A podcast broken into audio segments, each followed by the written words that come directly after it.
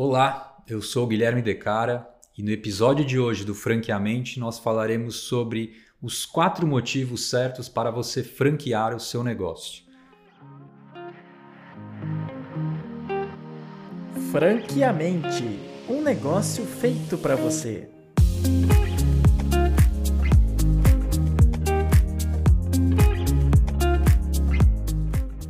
Como vocês sabem, é, existem motivos certos e existem motivos errados para franquear.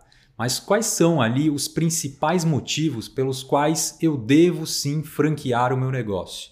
Acho que o primeiro e mais simbólico deles é o crescimento, né? Ocupação de mercado, é fortalecer a marca, é você ter ali é, um motivo pelo qual você vai ocupar mais mercado pelo Brasil como um todo, ou pelo seu estado, pela sua região.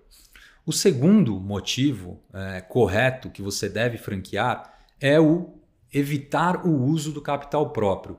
Isso não quer dizer que você não vai investir, que você não vai precisar de capital de investimento. Né? Uma operação de franquias, uma operação de uma franqueadora exige sim uma série de investimentos, como investimentos em marca, investimentos em expansão, investimento em gestão e suporte. Porém, para abrir as unidades, você evita o uso do capital próprio. Por quê? Porque os próprios franqueados que vão utilizar do capital de cada um para abrir as operações, para abrir as unidades, as franquias. Terceiro, manter o dono próximo ao negócio. Muitos negócios fazem muito mais sentido, operam muito melhor quando o dono está muito próximo daquele negócio, quando o dono está ali no dia a dia, está envolvido na operação. E eu, enquanto marca, muitas vezes tenho essa dificuldade. Eu não consigo estar em todos os lugares. Por isso que um dos motivos certos é eu ter um franqueado, eu ter um dono ali de frente para o negócio, de frente para a franquia, né? O que a gente chama ali de barriga no balcão.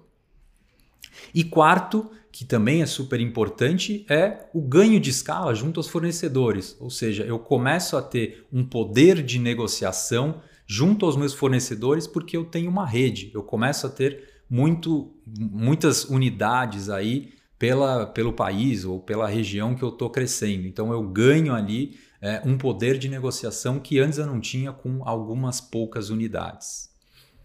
Esse foi o Franqueamente. No episódio de hoje a gente viu aí os motivos corretos para você franquear o seu negócio. Se você gostou do conteúdo, compartilha, siga a gente nas redes sociais e nos vemos no próximo episódio.